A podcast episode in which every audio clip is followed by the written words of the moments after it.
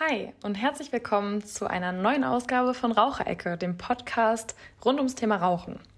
Heute wollen wir uns mal die Auswirkungen des Rauchens auf die Lunge genauer anschauen und haben euch dafür eine besondere Studie mitgebracht. In dieser Studie geht es, nur ganz grob gesagt, um die Früherkennung von Lungenkrebs bei RisikopatientInnen, was ja unter anderem Rauchende sind. Alessia Luno ist eine Kommilitonin von uns an der MHH und sie hat eine ganz besondere Verbindung zu dieser Studie, von der sie euch gleich mal selber erzählen wird. Viel Spaß! Hallo, mein Name ist Alessia Luno. Ich bin die Tochter von Gerhard Luno und ich habe Humanmedizin an der MHH studiert, bin jetzt mittlerweile am Ende des praktischen Jahres angekommen und von der Studie habe ich gehört im PJ-Seminar, im Innere Tertial in der MAH, dort in der Pneumologie und da habe ich mir gleich gedacht, boah, das ist das Richtige für meine Eltern, weil die rauchen wirklich seitdem ich mich erinnern kann und gerade als angehende Medizinerin war mir das natürlich schon immer ein Dorn im Auge. Und ich habe mir auch gleich gedacht, naja, wann bekommt man schon mal die Chance auf ein kostenloses CT als Screening-Maßnahme und nicht als Diagnostikum, weil irgendein begründeter Verdachtsfall vorliegt. Und ja, gerade mein Vater war erst nicht so überzeugt davon, hat sich aber schließlich doch überreden lassen. Und ja, dann muss man natürlich sagen, die Diagnose war zuerst ein Schock, aber ich habe mir auch gleich gedacht, in dem frühen Stadium ist es ein absoluter Glückstreffer, und ohne dieses CT hätte man den Krebs in diesem frühen Stadium wirklich niemals entdeckt. Und mir war auch gleich bewusst, dass die Chancen wirklich gut stehen, dass es in diesem frühen Stadium eben noch heilbar ist. Und im Endeffekt muss man einfach sagen, ist es das Beste, was meinem Vater und was uns passieren konnte. Und ich bin sehr froh, dass meine Eltern dorthin gegangen sind, dass alles so gut gelaufen ist und natürlich auch, dass meine beiden Eltern endlich rauchfrei sind. Genau, kurz vorher noch äh, zur Transparenz, zur Hanse-Studie. Aufklärung gegen Tabak wird vom Deutschen Zentrum für Lungenforschung unterstützt. Die Hanse-Studie wird gefördert vom DZL und der Lung Ambition Alliance. Zu Gast haben wir heute Herrn Prof. Dr. Vogel Clausen. Er ist leitender Oberarzt im Institut für interventionelle und diagnostische Radiologie an der MHH und zugleich wissenschaftlicher Leiter der Hanse-Studie. Hallo, Herr Professor Dr. Vogel-Klausen. Schön, dass Sie hier sind. Können Sie uns erstmal zum Einstieg eine grobe Einführung in die Studie geben? Ja, die Hanse-Studie ist eine norddeutsche Studie für die Früherkennung von Lungenkrebs. Und es machen drei Zentren mit im Deutschen Zentrum für Lungenforschung. Das ist Hannover als führendes Zentrum mit den starken Partnern der Lungenklinik Großhansdorf und der Uniklinik äh, in Schleswig-Holstein, Campus Lübeck. Wunderbar. Wie sind Sie denn zu der Studie gekommen? Also was war der Anlass der Studie? Der Anlass ist, dass ähm, wir wissenschaftlich wissen, dass eine Lungenkarzinom-Früherkennung mittels Niedrigdosis-CT wirkt. Wirkt heißt, dass es die Mortalität von Lungenkrebs signifikant senken kann. Jedoch haben wir in Deutschland noch kein nationales Lungenkrebs-Früherkennungsprogramm. Wir sind aber auf einem guten Weg, aber da gibt es noch einiges zu tun und auf dem Weg dorthin möchte die Hanse-Studie zeigen, wie so ein Programm in Norddeutschland implementiert werden kann. Sie haben jetzt gerade schon von Niedrigdosis-CTs gesprochen. Wenn man jetzt keine Ahnung davon hat, was das ist und wie hoch da die Strahlenbelastung ist, können Sie das mal einordnen für die ZuhörerInnen? Ja, also Niedrigdosis-CT, das sind CTs, CT kennen Sie ja alle. Und ähm, man benutzt da Filter, um die Dosis wirklich niedrig zu machen. Und Sie können sich vorstellen, dass die Dosis etwa ein Drittel der natürlichen Strahlendosis pro Jahr ist, wenn man hier in Deutschland lebt, die man natürlich abbekommt, wenn man hier in Deutschland ist. Okay, also ist das gar nicht so viel. Und äh, wer wird dann alles so in die Studie eingeschlossen? Also was ist der klassische Patient, die klassische Patientin? Also wir suchen die Hochrisikogruppe. Wir haben in der Studie eine Hochrisikogruppe, die wir einladen für das Niedrigdosis-CT. Und dann gibt es natürlich auch eine Niedrigrisikogruppe, die wir nachverfolgen mit Fragebögen. Und Hochrisikogruppe sind für uns Raucher oder Ex-Raucher im Alter von 55 bis 79 Jahre. Bei Gesunden gibt es ja aber auch Lungenkrebs. Warum werden die in die Studie nicht mit eingeschlossen? Das ist richtig. In der Hochrisikogruppe entstehen ungefähr zwei Drittel der Krebse, aber ein Drittel entsteht bei ähm, Menschen, die nicht so stark geraucht haben oder nur passiv geraucht haben oder gar nicht geraucht haben. Es ist aber so, dass äh, die Wissenschaft noch nicht so weit ist, um solche Programme für die gesamte Bevölkerung in einem bestimmten Alter anzubieten, wie es zum Beispiel bei der Mammographie der Fall ist. Da fehlen uns die Daten und so können wir, wenn wir zukünftig in Deutschland ein nationales Programm implementieren, dies zunächst für die Hochrisikogruppe anbieten. Jetzt haben Sie ja gerade schon über das Mammographie-Screening geredet. Eine häufige Kritik am Mammographie-Screening ist ja, dass es am Ende gar nicht so viele neue Krebse erkennt, beziehungsweise die Gefahr eben auch der Überbehandlung besteht. Das heißt, dass man einen Tumor, ein Karzinom entdeckt, was am Ende gar nicht kritisch wird. Wie schätzen Sie die Lage hier bei dieser Studie ein? Ja, das ist ein wichtiger Punkt. Also in der Population, die wir in der Hanse-Studie untersuchen als Hochrisikogruppe, schätzen wir, dass wir zwischen 1 und 2 Prozent Lungenkarzinome finden insgesamt. Und die zweite Frage war Richtung Überdiagnose. Daran forschen wir auch. Also Überdiagnose heißt, wir diagnostizieren äh, kleine Tumoren, äh, die jedoch nicht zum Tode von den Probanden führen, weil sie andere Komorbiditäten haben, an denen sie dann versterben. Ähm, Alter ist natürlich auch ein Faktor und so prüfen wir, ob wir ähm, das Screening-Alter nicht auch nach oben hin verschieben, weil wir schließen ja auch äh, Probanden ein zwischen 75 und 79 und das Thema Überdiagnose ist auch ein wichtiges Thema in der Hanse-Studie. Wenn Sie das äh, Screening durchführen, dann gehen ja auch PatientInnen oder ProbandInnen zu dem Programm, die eigentlich noch gar keine Symptome haben, vielleicht oder nichts merken, aber einfach ja präventiv äh, sich auf Lungenkrebs screenen lassen. Warum ist das so wichtig, gerade beim Thema Lungenkrebs? Früherkennung ist deshalb wichtig, weil, wie wir hier in der Klinik sind, in der MH, kommen ungefähr zwei Drittel der Patienten mit Lungenkrebs in späten Stadium, Stadium 3 und 4. Warum ist das so wichtig? Weil diese keine gute Prognose haben. Die Prognose ist sehr schlecht. Das Überleben dieser Patienten ist weniger als 20 Prozent nach fünf Jahren. Jedoch, wenn wir Frühstadien entdecken, Stadium 1 zum Beispiel oder frühe Stadium 2 Tumoren, dann haben die Patienten ein viel besseres Überleben. Das Problem ist aber, dass in diesen frühen Stadien die Tumoren keine Symptome machen. Und deshalb sind die Probanden asymptomatisch, wie sie sagen. Wir wissen aber, dass sie ein hohes Risiko haben und das CT kann halt diese frühen Tumoren entdecken in Probanden, die noch keine Symptome haben. Und deshalb entdecken wir mit, dem Lungen, mit der Lungenkarzinom-Früherkennung circa zwei Drittel der Tumoren in den frühen Stadien, Stadium 1 und 2, während dies jetzt in der Klinik ohne Screening genau umgekehrt ist, zwei Drittel in den späten Stadien. Ja, das ist ja eine wirkliche Verbesserung. Was wäre jetzt, wenn ich quasi als Probandin an diesem Screening teilnehme und bei mir ein positiver Befund festgestellt wird? Bekomme ich den sofort rückgemeldet? Ist das erst nach Ende der Studie oder wie läuft das Verfahren? Also der äh, Hanse Studientrack, wir teilen uns nämlich ein CT, das ist ein mobiles CT, das zwischen den drei Standorten fährt, ähm, ist jeweils an einem Standort für zwei Wochen. Da werden die Probanden untersucht. Wir untersuchen in den zwei Wochen über 200 Probanden und nach diesen zwei Wochen werden die Befunde ähm, dokumentiert, eingetütet und verschickt.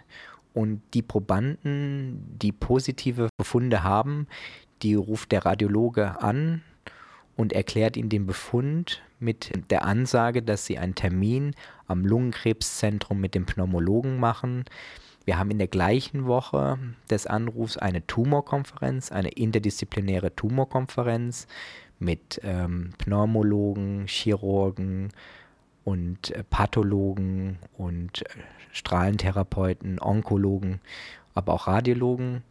und besprechen diese Fälle und teilen den Probanden, die ja dann zum Patienten werden, die ähm, optimale Therapie mit und diskutieren das auf Augenhöhe mit den Probanden. Sodass wir hier in den Lungenkrebszentren, deshalb machen wir das auch an Lungenkrebszentren hier in Norddeutschland, dann auch die optimale klinische Versorgung für diese Fälle haben. Also die Behandlungskapazitäten haben sie ja wahrscheinlich, aber kann das dazu führen, dass es einfach zu viel mehr Behandlungen jetzt kommt und die Zentren ausgebaut werden müssen? Wenn Sie sehen, ein bis zwei Prozent ähm, haben wir Lungenkrebsdiagnose. Dann, wenn wir 200 einschließen in den zwei Wochen, dann sind das äh, zwei bis vier, die Tumor haben. Ne? Das ist ja schon mal was in der Klientel, die wir untersuchen. Das CT hat aber den Nachteil, dass es äh, nicht immer hochspezifisch sagen kann, dass ein Knötchen auch ein Tumor ist. Und so schließen wir je nach Woche, wir schwanken ein bisschen zwischen zwei und acht Probanden in die Tumorkonferenz ein. Unser Ziel ist es, dass die Hälfte davon auch mindestens mit einem Lungenkarzinom diagnostiziert werden. Was wir uns noch gefragt haben, weil ähm, gerade das Thema rauchassoziierte Erkrankungen auf PatientInnen-Sicht sehr negativ assoziiert ist und immer bei den PatientInnen auch im klinischen Alltag oft das Gefühl aufkommt, dass sie eventuell verantwortlich auch für die Folgen des Rauchens sind. Wie gehen Sie damit in der Studie um? Ja, also wir treten wie jedem Patienten auch den Rauchern natürlich sehr wertschätzend gegenüber. Wir wissen, dass es eine Sucht ist, die sie haben. Und ähm, dass zum Beispiel, ne, wir nehmen ja die Raucher und Ex-Raucher ab 55 bis 79 Jahre. Und in der Zeit, wo sie angefangen haben, wahrscheinlich zu rauchen, da waren sie Jugendliche und da war das Thema äh, Konsequenzen des Rauchens gar nicht so präsent wie heutzutage. Und es ist eine Sucht, die akzeptiert ist von unserer Gesellschaft und ich finde, wir müssen uns dann auch um die Konsequenzen als Gesellschaft gemeinsam kümmern. Und das macht auch die Hanse-Studie, indem sie die Vorsorge macht für Lungenkrebs. Es ist auch so, dass äh, wir ähm, nicht nur bei diesen Probanden auf äh, den Lungenkrebs schauen, sondern auf das Herz und die Zerstörung durch das Rauchen des Lungengewebes selber. Also werden quasi auch andere Organe oder andere medizinische Bereiche damit abgedeckt mit dieser Studie? Also kann man quasi auch andere Ergebnisse erhalten als nur eben diese Lungenkrebsdiagnose? Ja, Sie müssen sich vorstellen, ich habe gesagt, ein bis zwei Prozent diagnostizieren wir mit Lungenkrebs, aber Sie haben viele Komorbiditäten, dieses Klientel. Denn Rauchen ist auch ein Risikofaktor für Coronare Herzkrankheit zum Beispiel. Und das Herz können wir auf dem CT sehen, was wir machen. Und mit modernen KI-Algorithmen quantifizieren wir automatisch den Calcium-Score der Koronargefäße und teilen diesen dann auch mit. In der Studie ist das randomisiert. Wir teilen der einen Hälfte diesen mit und wenn der erhöht ist, sagen wir, sprechen Sie bitte mit Ihrem Hausarzt oder Kardiologen, um ihre, über Ihre Herzvorsorge zu sprechen. Denn was wir wollen im Endeffekt ist eine Senkung der Gesamtmortalität. Die Kritiker sagen, was nützt mir das Lungenkarzinom-Screening, wenn ich ähm, den Lungenkrebs zwar entdecke, aber der am Herzinfarkt stirbt. No? Ne? Und ähm, die Häufigkeit, die wir sehen in der Hanse-Studie von koronare Herzerkrankung ist über 50 Prozent, so wie ich das jetzt hier einschätzen kann. Das ist eine viel höhere Häufigkeit als ein bis zwei Prozent des Lungenkrebses. Ja, das sind wirklich äh, sehr für sich sprechende Zahlen. Wie ist denn das Projekt in der Zukunft äh, geplant? Also soll das in dem Gesundheitssystem implementiert werden? Ja, wir haben die Hanse-Studie mit einem holistischen Ansatz und auch mit neuen Erkenntnissen, die wir daraus gewinnen, ich habe ja erzählt, dass ein nationales Früherkennungsprogramm auf dem Weg ist und die Ergebnisse der Hanse-Studie sollen dazu dienen, diese Erkenntnisse in ein nationales Lungenkarzinom-Früherkennungsprogramm in Deutschland einzubringen. In welchem Zeitraum erwarten Sie sich da Ergebnisse? Also denken Sie, dass das schon in den nächsten Jahren passiert wird? Wird das vielleicht erst in fünf Jahren ein äh, wirklich breites Angebot dahingehend geben oder was erwarten Sie da? Wir haben gerade das Studiendesign ähm, eingereicht zur Publikation. Das wird jetzt äh, wahrscheinlich nächsten Monat äh, veröffentlicht. Und ähm, dann Ende des Jahres werden wir berichten von, wie wir die Probanden eingeschlossen haben. Wir machen ja verschiedene Methoden. Wir schreiben die an, wir machen Internet, ähm, wir machen auch andere Medien und auch Fernsehen, um für Probanden zu werben und wir schauen, was am besten klappt. Und diese Ergebnisse werden wir natürlich nach einem Jahr pu ähm, publizieren, weil es ist ganz wichtig, auch für Deutschland, was nützt mir das beste Programm, wenn keiner hingeht? Und ähm, deshalb wollen wir auch diese Erkenntnisse weitergeben, damit wir auch, wenn wir so ein nationales Programm haben, sicher gehen können, dass dies auch bei den Betroffenen ankommt. Das nationale Programm ist dann wann ungefähr zu erwarten? So wie der Prozess ist, äh, denke ich, dass ähm, der GBA am frühesten entscheiden wird Ende 2023 äh, für die Umsetzung. Und dann muss es ja noch umgesetzt werden, ähm, sodass ich Ende 23, Anfang 24 mit dem Kick-Off des nationalen Früherkennungsprogramms rechne. Können Sie uns noch einmal schnell erzählen, wie man sich äh, bei der Studie eintragen kann und wie man da mitmachen kann? Ja, schnell erzählen ist gut, weil es geht auch ganz schnell. Gehen Sie auf unsere Website www.hanselungencheck.de und dann gibt es ein Knöpfchen Ich mache mit. Da werden Ihnen zwei, drei Fragen gestellt und dann können Sie sofort rausfinden, ob Sie ein hohes äh, Risiko haben für Lungenkrebs oder nicht. Und wenn Sie dies haben, wird dann der Terminkalender geöffnet auf der Webseite und Sie können sich gleich einen Termin bei uns in der Hanse-Studie am Studientrakt buchen. Super, vielen, vielen Dank. Wir packen den Link für die Website auch nochmal in die Kommentare. Genau, das lohnt sich auf jeden Fall. Da sieht man auch ein äh, lustiges Video von einem sehr berühmten Mediziner. Also Herr Dr. Eckert von Hirschhausen wirbt sogar für diese Studie. Große Prominenz da aufgefahren.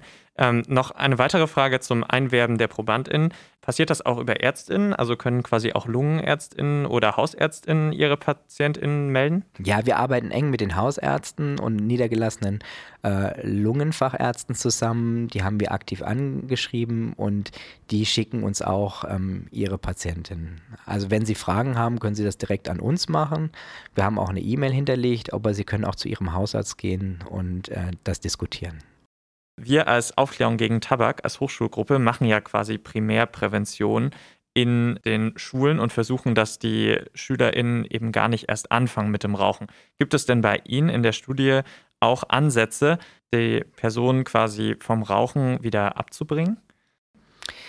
Ja, ist eine sehr gute Frage. Ich habe ja schon gesagt, wir begegnen jeden wertschätzend und wir sehen das als Sucht an.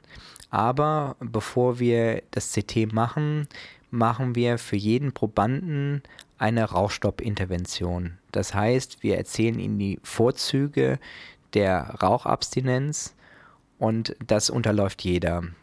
Und dann bieten wir ihnen die Informationen für weitere zertifizierte regionale Rauchfreikurse an. Es ist aber wichtig, dass es in der Hanse-Studie nicht wichtig ist, ob jemand aufhört oder nicht. Er kann weiter teilnehmen. Wir messen hinterher wissenschaftlich, wie gut unsere Rauchinterventionen sind und wie gut die Programme angenommen werden. Zu der Rauchstopp-Initiative hier an der MAH haben wir auch schon eine Folge gemacht. Könnt ihr euch gerne anhören. An welchem Stand sind Sie denn aktuell? Also wie viele ProbandInnen haben Sie schon eingeschlossen in die Studie und wie viele sollen es dann am Ende sein? Wir haben letztes Jahr am 23. Juli den ersten Probanden eingeschlossen und seitdem haben wir über 3000 Hochrisikoprobanden im CT untersucht. Und wir sind sehr hoffnungsfroh, dass wir trotz Corona, das Programm kommt sehr gut an, auch rechtzeitig in, nach einem Jahr mit 5000 Hochrisikoprobanden dann auch wirklich durch sind. Vielen Dank für Ihre Zeit und Ihren sehr guten Input, Herr Professor Dr. Vogel-Klausen. Es war wirklich sehr interessant und wir haben viel über die Hanse-Studie gelernt. Ja, vielen Dank. Die Produktion dieses Podcasts ist wie immer nur möglich durch die Arbeit unseres gesamten Teams. Dazu gehören Alex Reimelt, Julia Niesen, Christine Engel, Lena Leiber sowie Gloria Richter und Xaver Schlönvogt, die ihr heute gehört habt. Der Raucherecke Podcast wird produziert von der Lokalgruppe Aufklärung gegen Tabak Hannover